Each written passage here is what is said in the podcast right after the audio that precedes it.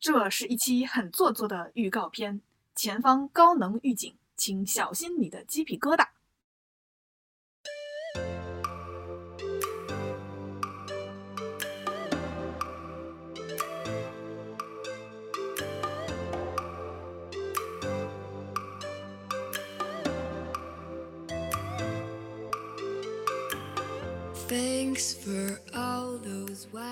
Hello，大家好，欢迎收听琥珀执行录，我是琥珀 Amber。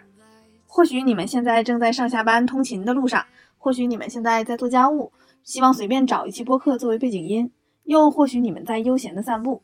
无论你在任何时候点开这档播客收听，我都非常感激，感谢大家对这档播客抱有好奇心。在接下来的日子里，欢迎你随着琥珀 Amber 一起丰富认知，感受世界。向世界伸出更多的触角，活出丰满的人生。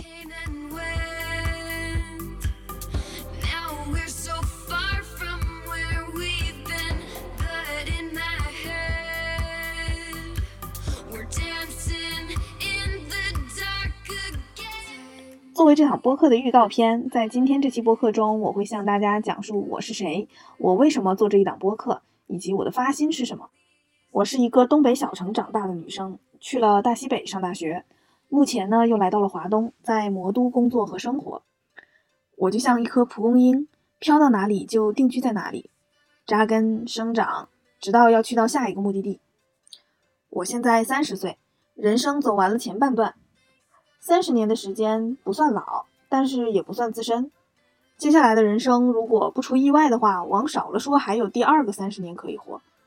那三十年过去了，我觉得是该做一个半程小结了，复盘、反思、总结、提升自己，找到自己下一段的人生定位，划定人生下一段的起跑线。先说说做这档播客的根本原因吧。不知道朋友们有没有发现啊？其实这个世界上有一些人本身是普通人，过着比较符合传统普世价值观、符合社会主流期待的，似乎很安全、很体面的生活。但是他们可能经常会觉得自己当下的生活并不是自己想要的，但是却不知道自己如果不过当下的人生，那还能做什么呢？还有一些人，他们对自己生活的各方面都还挺满意的，但是同时呢，他又有着发自内心的源源不断的水浇不灭、火烧不尽的好奇心，希望探索世界。他们对于不确定性有着特殊的心理需求，没事儿也想搞出点事情来。与这个世界发生碰撞，来获得真实活着的体验。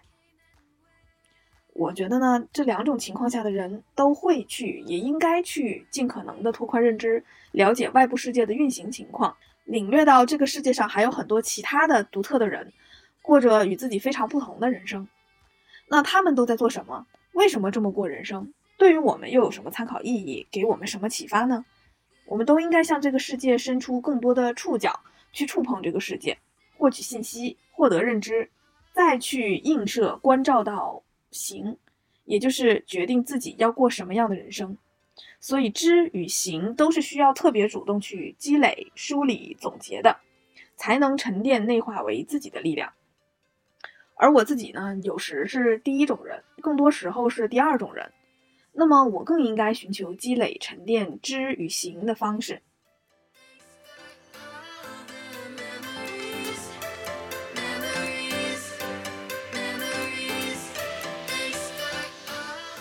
再说说直接原因吧，我把直接原因归为两句话，延伸出四个分支。第一句叫做收集散落的珍珠，第二句叫做自由生长。要收集散落的珍珠，那珍珠是什么呢？第一种珍珠就是想法。我每天脑子里都会有各种各样很多想法，无处安放。做这档播客，并不是说我是某个领域最优秀的人，是一位专家，然后要在某个方面去引领大家，而是我需要找一个空间来盛放自己的想法。按照一定的主题来梳理想法、归类整理，以供以后的年纪来回放复盘。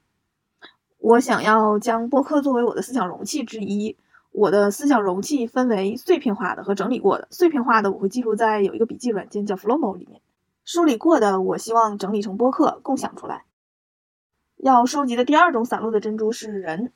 人生一路走来，我遇到了许多赋予我启迪的重要的影响者，他们是我的贵人。我希望有一个理由，可以将人生当中对我产生巨大影响和启发的这些贵人记录下来。那第二句“自由生长”怎么解读呢？首先就是说我要成长，我要锻炼我的表达。认识我本人的朋友可能会觉得啊，amber 话很多啊，性格很外向啊，一看就是特会特别会表达的人呢。其实我觉得倒不一定，平时对话的那种闲聊是非常碎片化的，很难有机会做系统性的梳理之后把信息输出，或者也很难有机会在很多人面前练习演讲。我知道演讲和表达是一件需要持续练习的事情，我需要练习更好的表达自己。那我最擅长的素材是什么呢？我过去三十年每天都在思考，每天都在接触的是哪方面的内容素材呢？那不就是我自己吗？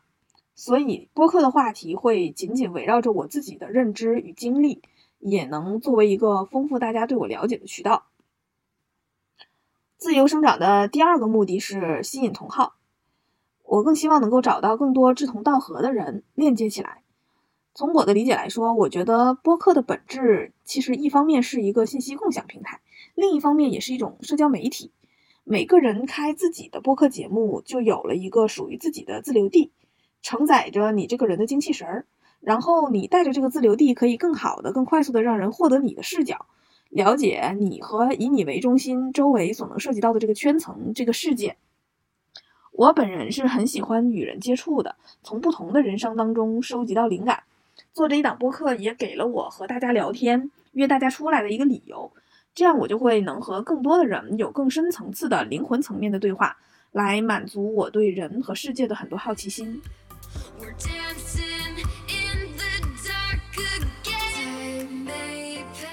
最近我经常听到一句话：“人生是旷野，不是轨道。”所以这一档播客我就将它取名为《琥珀之行路》。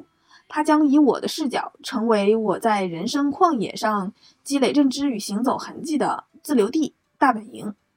我希望我可以通过这档播客，与更多有着与我相同或者不同活法的人对话，拓宽视野，沉淀认知。在所有的自媒体平台渠道之中，我感觉播客这种形式会比较适合我，有这么几个原因哈。首先，声音是有表情的。文字与图片可以更加理性，也更容易视觉层面上面渲染氛围，但是他们表达情感情绪的张力是不够的，所以我更希望大家可以听到我的声音表情，它是除了文字图片以外的更加丰富的一种维度的信息传递。第二就是视觉留白会更容易引发思考，可以让听众专注于信息内容本身，更适合讲故事。经历以及个人的思考分享，打造一种大家听我唠嗑的感觉。嗯，第三就是可以休息眼睛。现代人的工作生活占用眼睛已经太多了，眼睛已经很累了。那无论是通勤的路上，还是做家务、跑步、散步，还是睡前的时间，其实如果大家可以休息休息眼睛，更加专注的利用耳朵，那会是一个更加舒适的放松娱乐的方式吧。第四呢，就是播客的传播效率高。而且更容易筛选出，呃，以及吸引到同好，就是可以很容易的找到长期 devote 给你他的宝贵时间的这一部分受众。那互联网圈在运营的时候也都比较流行说运营用户的注意力时间这种说法。还有一句话呢，叫做陪伴是最长情的告白。那我相信愿意长期听这档播客的小伙伴们，一定是非常志同道合，愿意让我来长期陪伴大家的人。我也希望我和我能接触到的人带来的这些观点、哲思、人生态度，可以给到听众小伙伴们一些参考、一些启发。那这一档播客就有了它的价值。最后的一个原因是，播客需要处理的素材是有限的，比如和视频相比，播客并不需要去考虑拍摄技巧啊、表情管理啊、上镜不上镜这种问题，对我这个制作人来说更友好，制作也比较简单。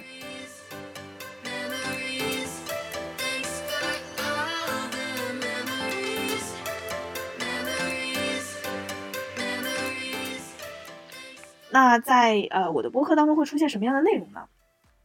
第一种形式是个人单口，我一般会进行我的一些个人思考分享，比如说读书笔记啊、影视的观感呐，还有个人的一些经历分享吧。第二种形式呢是对谈的形式，呃，可能这种形式会比较轻松愉悦啊，大家就像聊天一样，我会找我的一些良师益友做一个访谈节目。那以后也可能会拓展其他形式啊，到时候再说。嗯，有了这一档播客之后，今年就可以立一个 flag 了。我希望二零二三年剩下的时间里面，我可以采访十位嘉宾，了解他们不同的人生轨迹、不同的活法，做成播客。我打算从一个个的小目标开始，就像玩游戏的时候，你肯定会有完成任务可以领装备一样。呃，所以我决定录制并发表了五期播客之后，要送给自己一块 Apple Watch，这样可以在跑步的时候监测自己的心率。我一直很想要。然后录制并发表十期播客之后，可以送给自己一个 Michael Kors 的包作为礼物。我最近已经有了一款心仪的包包，非常适合通勤日常，又很百搭。那希望自己可以借着这份对人生旷野的热情，顺利的到达目标。好啦那我们这期 trailer 就先录到这里啦我们相约第一期拜拜